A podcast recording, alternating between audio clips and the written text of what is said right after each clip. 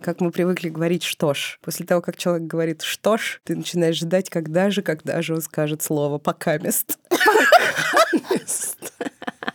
Пока мест мы не начали, мы начинаем. Так, сейчас приготовьтесь. Мы можем неожиданно засмеяться в ваши уши. Неожиданно, Ксукса. Блин, извини, извини. Смейся тихонько. Подальше от микрофона. Да, да, да. Выходи хорошо. в соседнюю комнату. Прячься под стол. Да.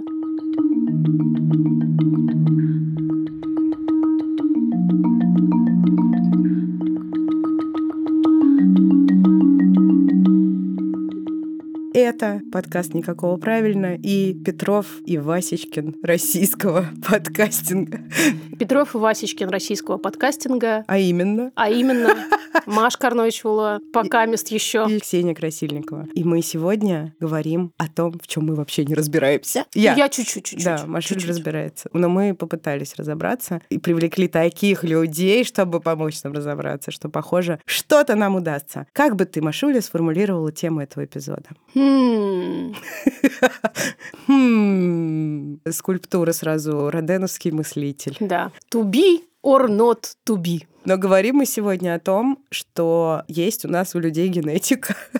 и очень это классная наука. И мы пытаемся разобраться в том, насколько генетика влияет глобально на нашу жизнь, на наше соматическое здоровье, на наши прогнозы самые разнообразные, на то, как мы рожаем детей и на то, как мы болеем психическими расстройствами. Представляешь, еще, в общем-то, довольно недавно в масштабах истории эта наука была максимально гонимой. Да, я знаю об этом опасной, хорошо. Опасной. И вообще те люди, люди, которые ею занимались, были своего рода, как мы, да. революционеры. Многие жизнью за это расплачивались. Да. Такая бесценная абсолютно наука, как генетика, которая помогает просто в невероятном количестве самых разных вещей и опосредованно влияет на самые разные открытия медицинские в том числе, была долгое время под запретом. Но сегодня благодаря генетике довольно много чего мы можем сделать. И сейчас мы хотим сказать, что партнер этого эпизода — биомедицинский холдинг «Атлас». «Атлас» разрабатывает инструменты персонализированной медицины. Это международная компания, ее представительство есть в Англии и Японии. В Атласе работают ученые генетики, биоинформатики, IT-специалисты и эксперты в области биомедицины. И это все, в общем, реально острый край науки. Это какие-то фантастически умные люди, помимо всего прочего, хочу сказать. И они разработали несколько решений для управления здоровьем человека. Генетический тест Атлас, исследование микробиота кишечника, который очень любит Маша. Обожаю. И единственный в стране тест, анализирующий 95% ДНК. Называется он полный геном. И еще у Атласа есть ДНК-тесты, которые помогают оценивать риски наследственных онкосиндромов, ну, то есть риски рака, проще говоря. Онкориски – это такая штука, которая не всем нам, кстати, известна. Некоторым известна просто по семейной истории. И если онкология, например, есть в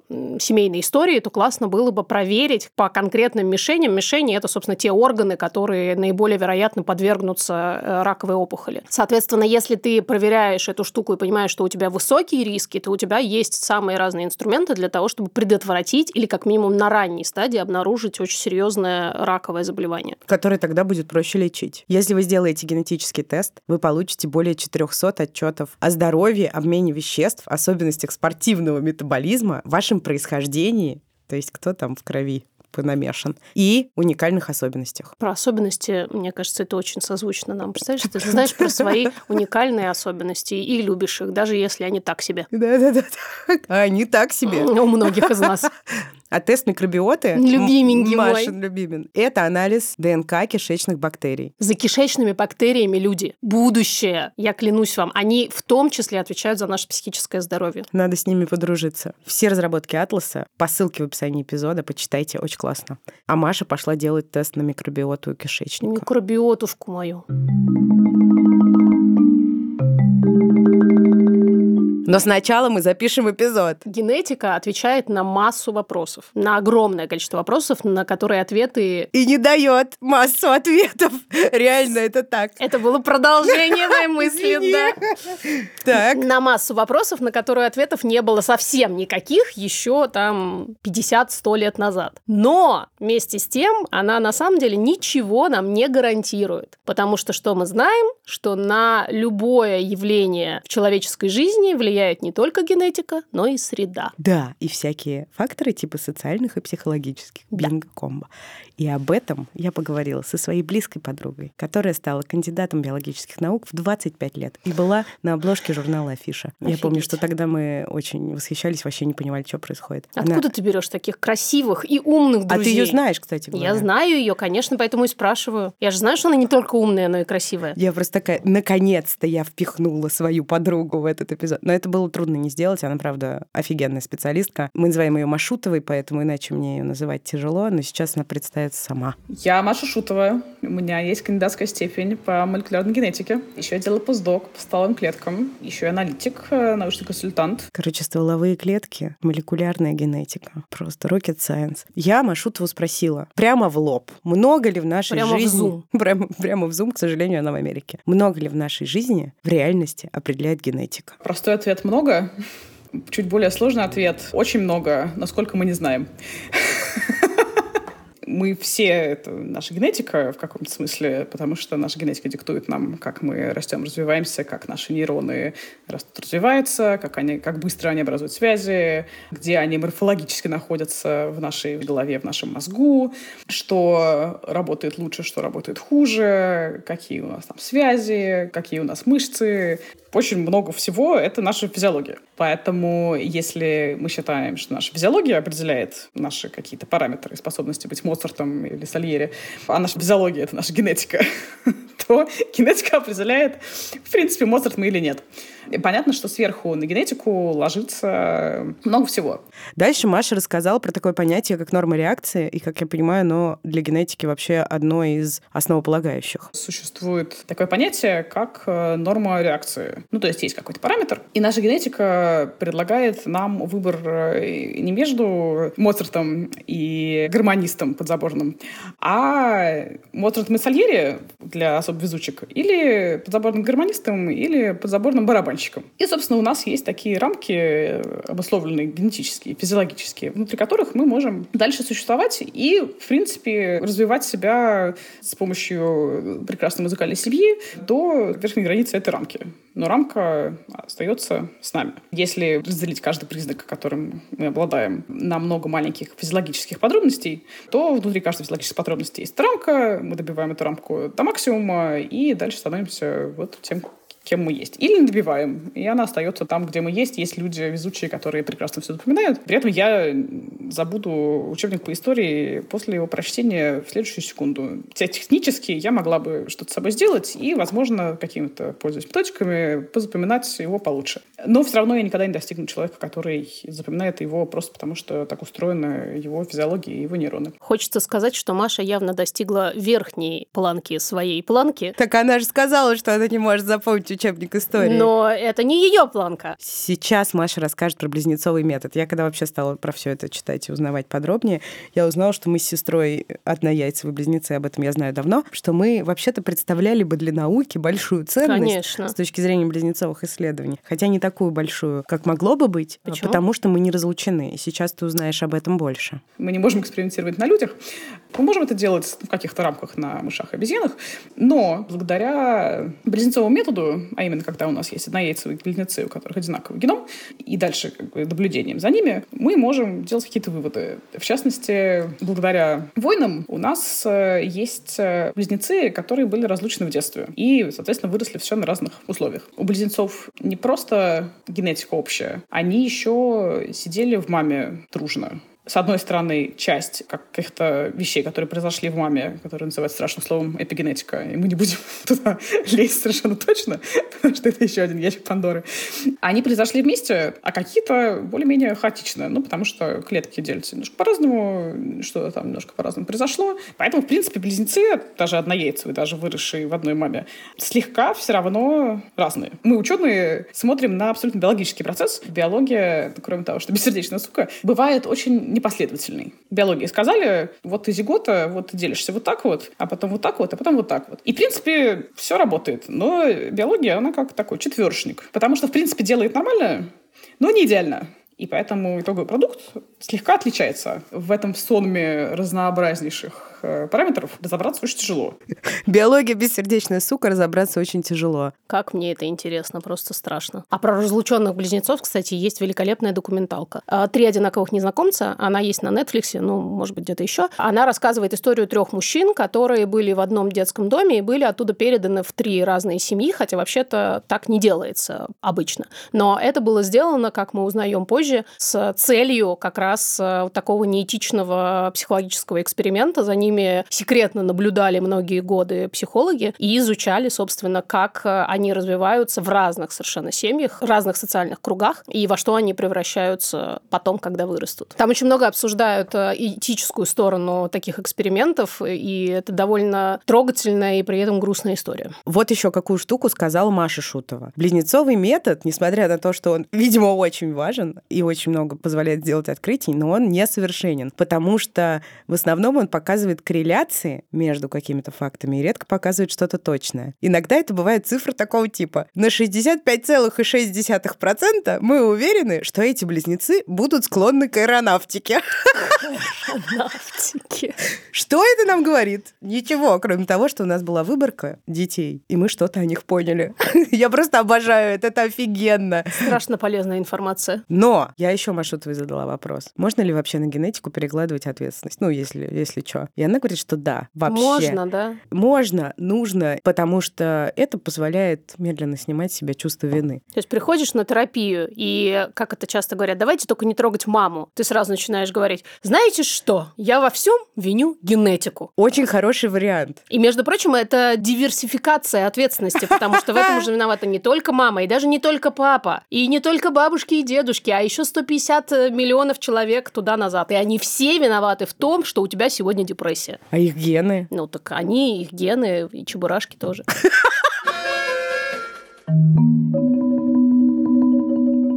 Поговорим теперь про социальный фактор, который как раз та важнейшая штука, которая, сюрприз-сюрприз, помимо наших генов, на нас и на то, как мы развиваемся или будем развиваться, очень сильно влияет. Социальный фактор, безусловно, важен. Он накладывается сверху на ту физиологию, которую мы имеем. Есть много споров по поводу того, насколько много можно сделать социальный фактор. Есть такая идея образовательная про то, что вот есть люди, которые любят математику и шарят в математике, а есть типа гуманитарии. Мне кажется, что это как раз очень вредная социальная идея, Потому что мозги-то у всех это набор нейронов. И ты гнешь их в ту сторону, в которую ты считаешь нужным. Нет таких математических нейронов и вот таких вот э, гуманитарных нейронов, которые там в уголке сидят, Леонид Николаевич почитывают, пока эти на доске там черчат чем-то.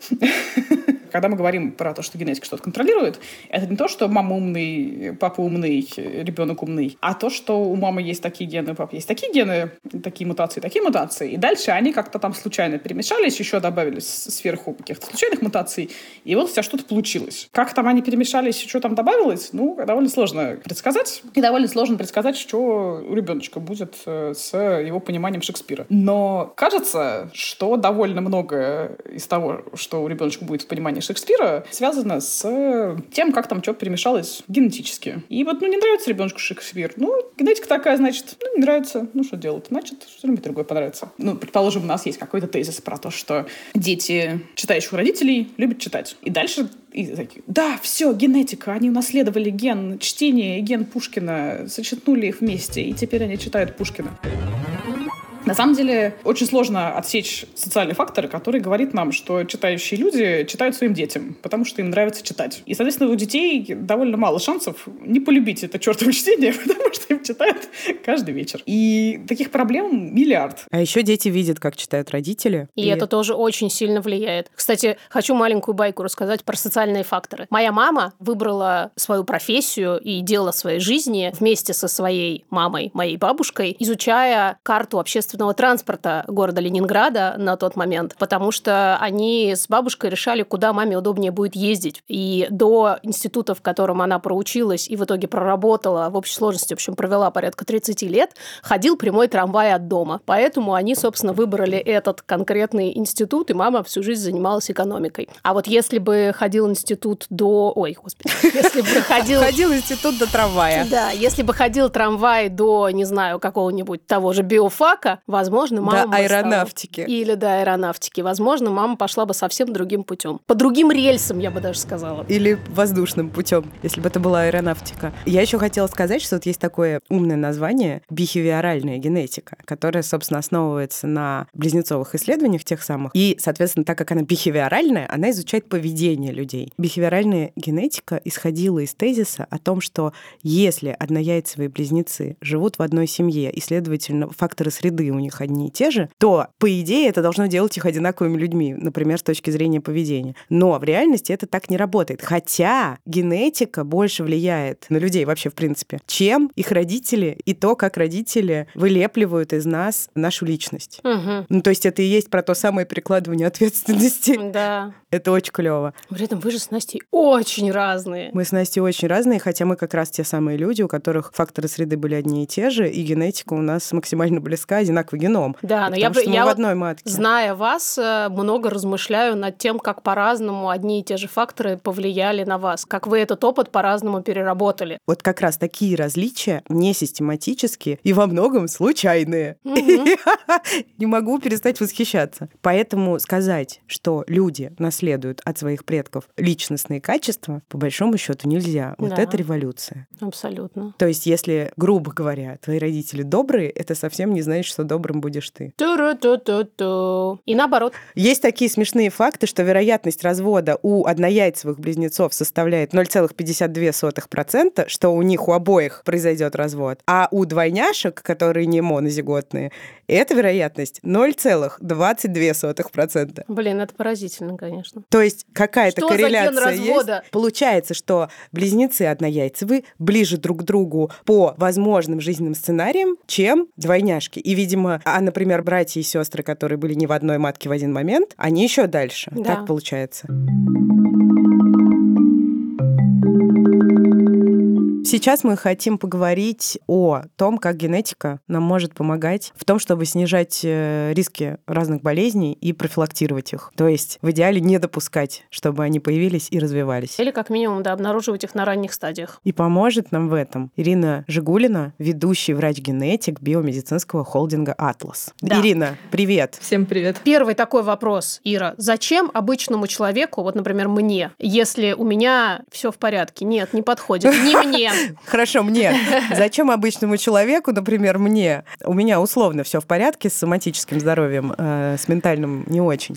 Зачем мне может понадобиться генетический тест? Условно здоровому человеку, который пока еще ничем не болеет, генетический тест э, нужен для того, чтобы заранее предусмотреть те вещи, с которыми он может столкнуться в будущем. То есть мы всегда думаем, так, ну ладно, здоровьем займусь, когда, ну сейчас же пока нормально, ну вот сейчас слетаю Это в я. отпуск, а- а потом Чисто я. обязательно, вот обязательно. И, соответственно, нет никогда подходящего момента для того, чтобы мы начали болеть или как-то себя начали плохо чувствовать. И для того, чтобы в такие моменты, когда мы действительно немножко сдаем свои позиции в плане здоровья, чтобы себя подстраховать, чтобы знать, чего вообще можно ожидать от своего организма, и в особенности то, как некоторые лекарства, которыми врач может вас пытаться полечить, могут на вас действовать с побочными эффектами или без них, можно узнать заранее, чтобы в момент своей, скажем так, слабости, когда человек болеет, когда он абсолютно, скажем так, не в ресурсе во всех смыслах, чтобы у него были уже готовые результаты генетического теста на руках, которые помогут врачу его правильнее там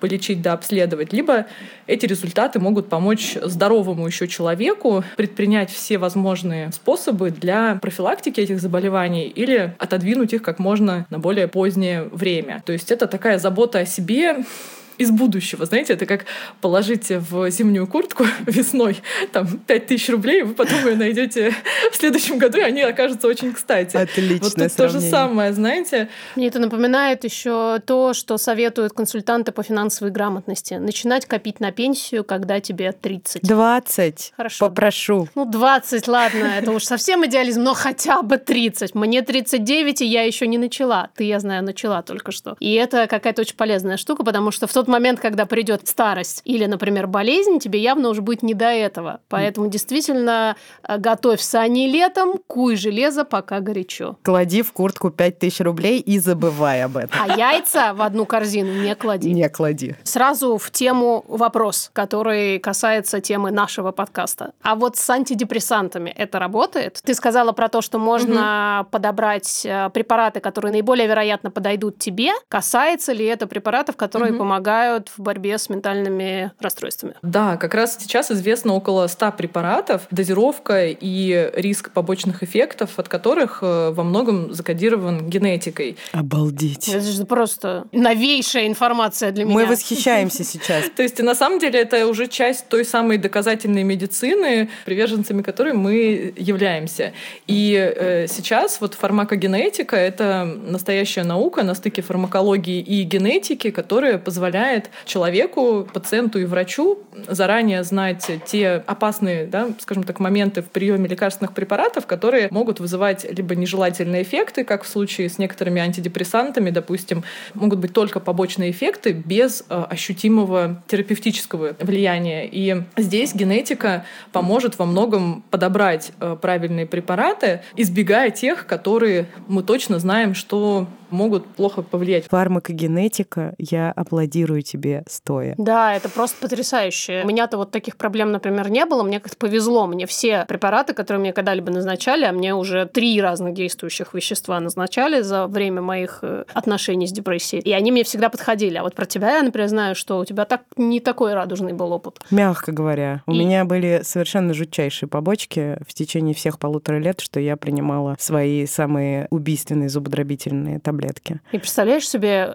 как много всего можно было бы избежать, если заранее все это можно было бы проверить. Просто вау. Офигенно, согласна. На самом деле в психиатрии достаточно распространенная уже такая практика, что врач э, может предложить пациенту сделать фармакогенетическое исследование и посмотреть вот эти риски. У меня на самом деле у самой была история неудачного приема антидепрессантов. Это было еще где-то в 2011 году. Как-то все наслоилось. Я на руках усыпила свою любимую овчарку. Вот это было ужасно, до сих пор помню.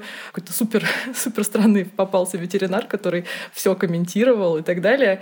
И я помню, что мне говорят, Ирина, вы гладите уже мертвую собаку, и, и после этого я такая, все, я поняла, что у меня что-то перещелкнуло, и э, со мной действительно случилась эта депрессия. То есть ты никогда не знаешь, что будет этим триггером. То есть кажется, там я сильная женщина, все переживу, но какие-то моменты просто тебя выбивают. И мне прописали антидепрессанты, селективные э, ингибиторы обратного захвата серотонина, достаточно распространенные. И у меня было просто ужасное количество побочных эффектов и ноль помощи. Вот, то есть на фоне того, когда у тебя и так депрессия, и так, скажем так, плохо, ты рассчитываешь на эти препараты как на руку помощи какой-то, а тебе еще хуже, то есть это вообще...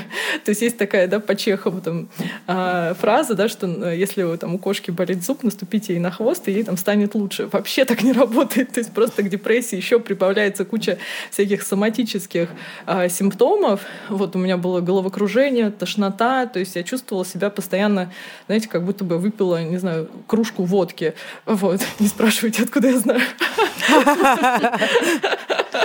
Ну, все мы знаем, как Бывало, бывало, да. что уж там. Причем особенность же в том с этими препаратами, что их нельзя просто взять и вот отменить, потому что, скорее всего, будет еще хуже, да, серотониновый синдром и все остальное.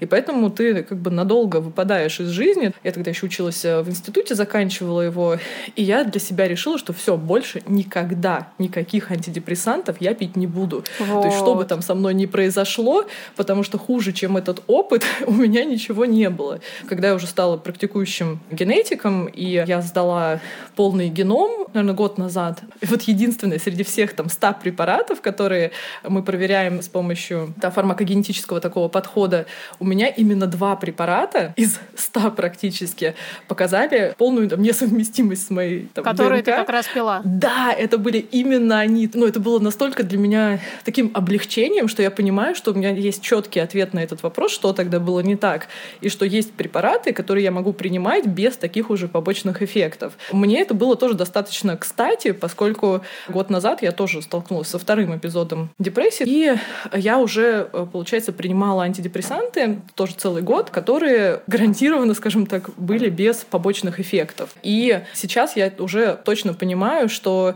пациент, который еще не знает, что он может столкнуться с депрессией или еще с более тяжелыми заболеваниями, да, в случае с онкологией, пока мы не болеем, нас эта тема особенно не заботит. То есть мы не знаем, мы в это вникать не хотим.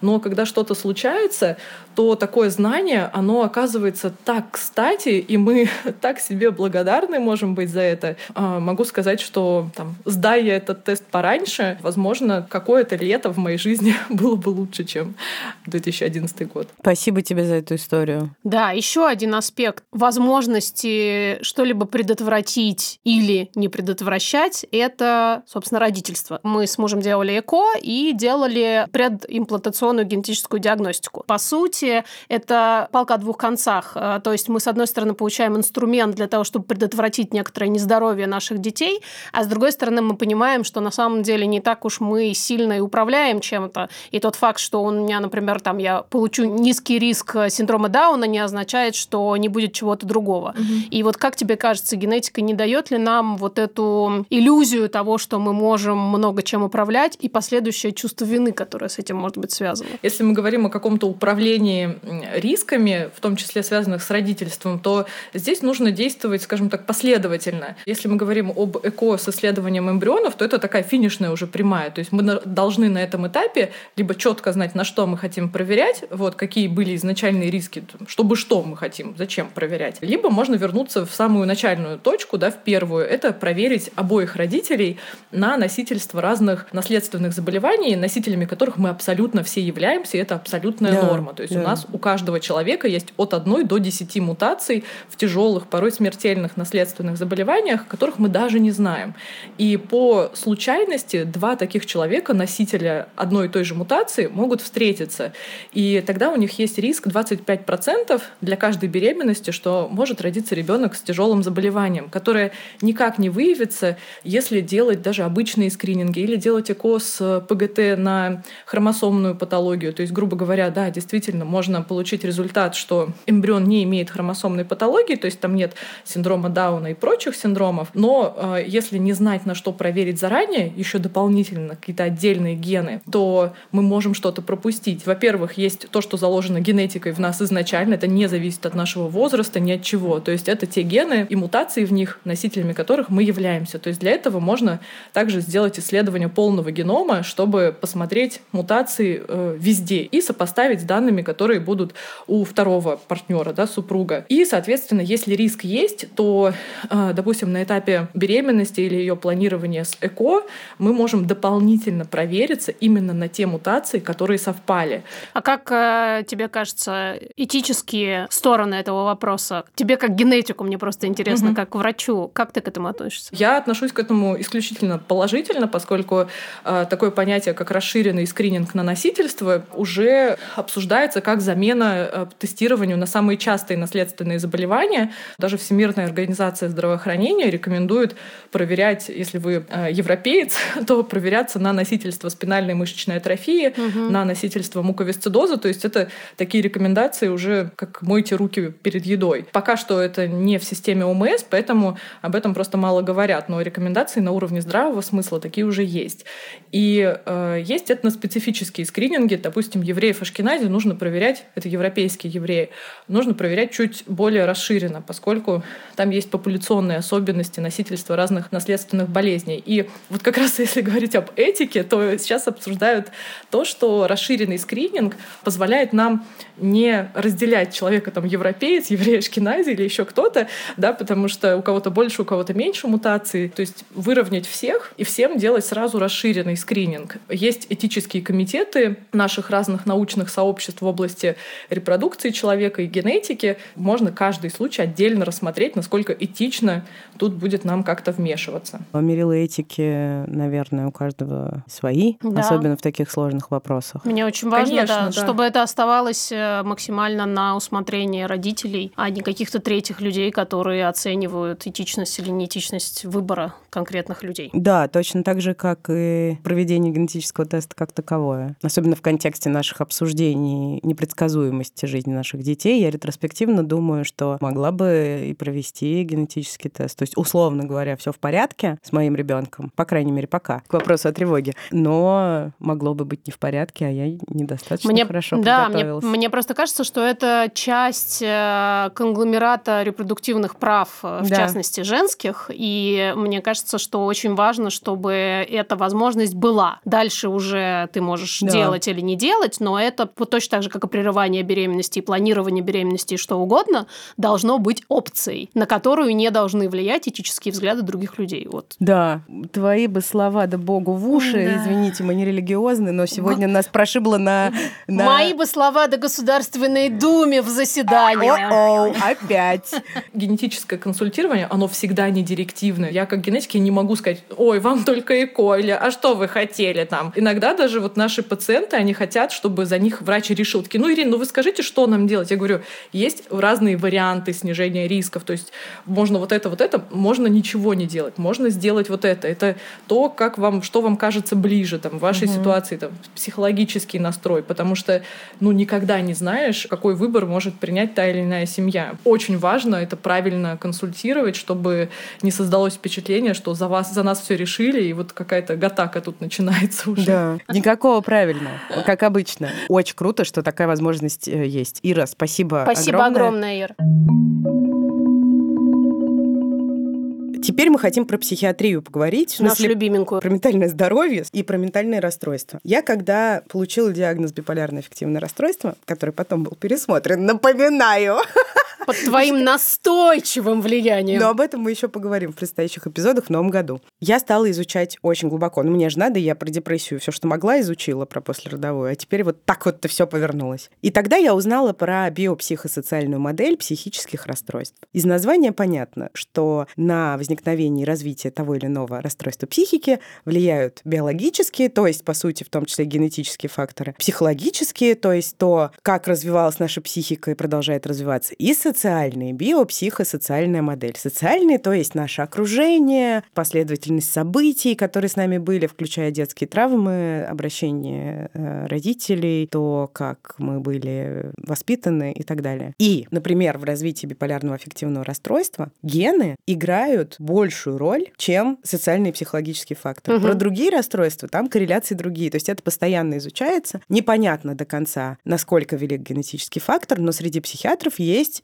консенсус о том, что он достаточно существенный. Угу. Поэтому я ходила и думала, от кого же я унаследовала свое биполярное аффективное расстройство? Есть идеи, кстати говоря. Угу. Часто, когда мы смотрим назад на наших предков, мы не знаем об их психических диагнозах, потому что не было принято еще некоторое время назад вообще заниматься своим психическим здоровьем. И часто там, где, например, в реальности был бар, мы видим, например, историю алкогольной зависимости. Мы не думаем о том, откуда взялась эта алкогольная зависимость, зависимость, и просто, ну, такой факт. Вот э, мой прадедушка сильно пил. Ну, это вообще норма. Что прадедушка сильно пил. А то, что он сильно пил, потому что у него, например, была депрессия, или, например, потому что у него было биполярное расстройство, мы об этом не задумываемся, потому что а, все это какие-то категории были, которые не, не стоили тогда внимания. Никто просто... Ну, или какой-то вот странный был человек, а у него, может, аутизм был. Кстати, насколько я знаю, у аддикции тоже есть генетическая предрасположенность. То есть, когда говорят, например, что кто-то из родителей имел заметную, сильную алкогольную зависимость, у тебя сразу две причины, чтобы это унаследовать. Первая, собственно, генетическая, а вторая та самая социальная. Потому что если ты смотрел все детство на то, как твой родитель пьет, то у тебя гораздо больше шансов пойти по тому же сценарию. Или, скажем так, тебе понадобится больше сил, чтобы сломать этот сценарий и не пойти по нему вот так. Ну, потому что это был копинговый механизм да. тот самый, то есть способ справляться с трудностями. Если ты его регулярно наблюдаешь, то вполне вероятно. А тебя... другого у тебя нет, да, соответственно. Да, какой ты еще возьмешь. Мы захотели поговорить о том, что современная наука, психиатрия и исследования в области генетики думает по поводу ментальных расстройств и возможности их унаследовать. Об этом мы решили поговорить с современным психиатром. Привет, меня зовут Виктор Лебедев, я врач-психиатр. В данный момент я работаю в одной из психиатрических больниц Финляндии. Когда мы говорим про вклад генов в психические расстройства, надо понимать, что при разных расстройствах этот вклад будет разным. То есть, например, если при шизофрении и при бар этот вклад достаточно высокий, и мы можем скорее говорить там о какой-то программе, которую реализует мозг, человеческая психика под воздействием внешних стрессоров, то в случае, там, допустим, депрессии, да, мы говорим о том, что сами по себе гены, они скорее формируют некую уязвимость, но без внешних факторов этого бы никогда не произошло. Таким образом, мы можем поделить психические расстройства на такие с более выраженной биологической природой и скорее там обусловленные социальными обстоятельствами. Тревожные расстройства, депрессии, ПТСР, они попадают в раздел расстройств, скорее обусловленных внешними обстоятельствами, и таким образом они попадают, в общем-то, в такую категорию болезней, которые могут быть у всех людей. То есть никто от них не застрахован. Когда мы говорим о той же предрасположенности, важно еще понимать, что за развитие психического психического расстройства, за какие-то клинические особенности отвечают много-много разных генов одновременно. То есть нет какого-то одного гена психического расстройства. И, следовательно, нет анализа на расстройство. То есть мы не можем, проведя сейчас генетический анализ, определить, будет у человека расстройство, есть оно сейчас. Генетическая информация для этого сейчас вот в диагностическом смысле мало пригодна. То есть это скорее исследовательский интерес и какие-то вот крупные научные проекты, но не клиническая повседневная практика даже сам по себе ген это еще не расстройство или схема генов, множество генов нарушенных, которые между собой как-то взаимодействуют, потому что есть понятие генотипа, это сама генетическая информация, есть понятие фенотипа, это внешнее проявление генетических особенностей, есть понятие эндофенотипа, это как раз те биологические, там, биохимические изменения, которые происходят в головном мозге при различных сочетаниях генов. То есть мы на самом деле, когда говорим про симптомы психического расстройства, мы говорим про фенотип, а когда мы говорим про биохимические нарушения, мы говорим про эндофенотип. И вот, скорее всего, вот эти самые разные гены, которые при разных расстройствах встречаются, они формируют различные эндофенотипы. И сейчас в том числе идут крупные исследования по изучению вообще этих эндофенотипов и чего там с ними делать. И, возможно, мы на самом деле поменяем свою классификацию психических расстройств, потому что, скорее всего, шизофрения – это не одно расстройство, биполярное эффективное расстройство – это не одно расстройство, а группа, даже чисто клинически можно выделить разные группы. И, скорее всего, это разный генетический базис. Почему гены не пропадают, почему они не подвергаются отбору какому-то, тут заходим на территорию эволюции, потому что на самом деле часть этих генов имеет положительное значение. То есть, например, тот же ген который увеличивает риск посттравматического стрессового расстройства, он точно так же улучшает зрительную память. Часть генов полезно, они не будут вымываться из популяции. А второй момент здесь то, что генов очень много. На самом деле это не был бы один ген, да, то есть это сразу-сразу там десятки, а то и сотни генов, которые между собой взаимодействуют, и психическое расстройство. Это вот продукт вот этого множественного взаимодействия. Мы не можем просто так их взять там и вычленить как раз из-за этого. Потому что психика это вообще довольно сложная производная от мозга. Мозг сам по себе сложный. Чем сложнее машина, чем сложнее устройство, тем больше вероятность того, что оно поломается. И, скорее всего, наши психические расстройства – это в каком-то смысле плата человечества за те эволюцию и прогресс, которые оно проделало на пути там, от таких каких-то обезьян, условно говоря, до нынешнего человека разумного. Да, то есть, э, скорее всего, психические расстройства – это это то, что нас никогда не покинет, и это, возможно, прям неотъемлемая часть нашего процесса эволюции как вида. Кстати, шизофрения, да. Собственно, которую, на самом деле, очень часто и раньше путали, и сейчас, в общем, тоже. Путают шизофрению и бар, ты имеешь в виду? Да. Считалось раньше так, что если человек попадает к психиатру в состоянии депрессии, то ему, скорее всего, поставят диагноз депрессии. Если человек попадает к психиатру в состоянии гипомании или мании, то высока вероятность, что поставят шизофрению. Сейчас это стало уже совсем иначе, то есть диагноз биполярное эффективное расстройство стали ставить гораздо чаще. А, соответственно, шизофрению гораздо гораздо реже, потому что вроде как она действительно встречается реже, а раньше просто ею называли примерно все. Любое состояние, выходящее за рамки вот этого самого лежания зубами к стенке. Но еще ею уже называли состояние нормы, потому что этот диагноз был одним из инструментов карательной психиатрии. Да. Но тем не менее в шизофрении генетический фактор, по-моему, один из да, самых один, весомых да. из всех в смысле ментальных расстройств. Я еще хотела в конце немножко сказать Машиными устами про чувство вины, с которым нам неожиданно помогает генетика. Снимаю чувство вины по вторникам с 5 до 7. Да, как Кашпировский. Ставьте ваши баночки. Хочется всем пожелать здоровья Психического и соматического. и генетического знания о своем здоровье, но, как в той знаменитой молитве, возможности принятия того, что ты не можешь изменить, и мудрости, чтобы отличить одно от другого. Всем стволовых клеток. Я не знаю, что я сказала, возможно, полную фигню. Стволовые клетки – это большое, гигантское изобретение, за которым тоже будущее. Поэтому да, всем стволовых клеток.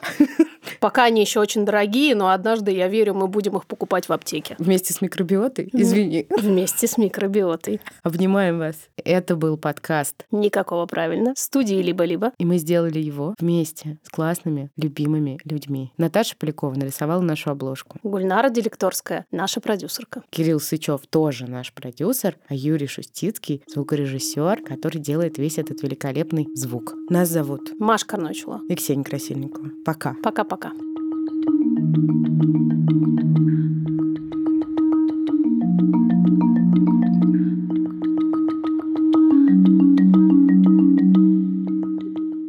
Хромосомы 3 и 10. Два гена. Господи, поток кальция, который идет в нейроны. Прикольно. Прикольно.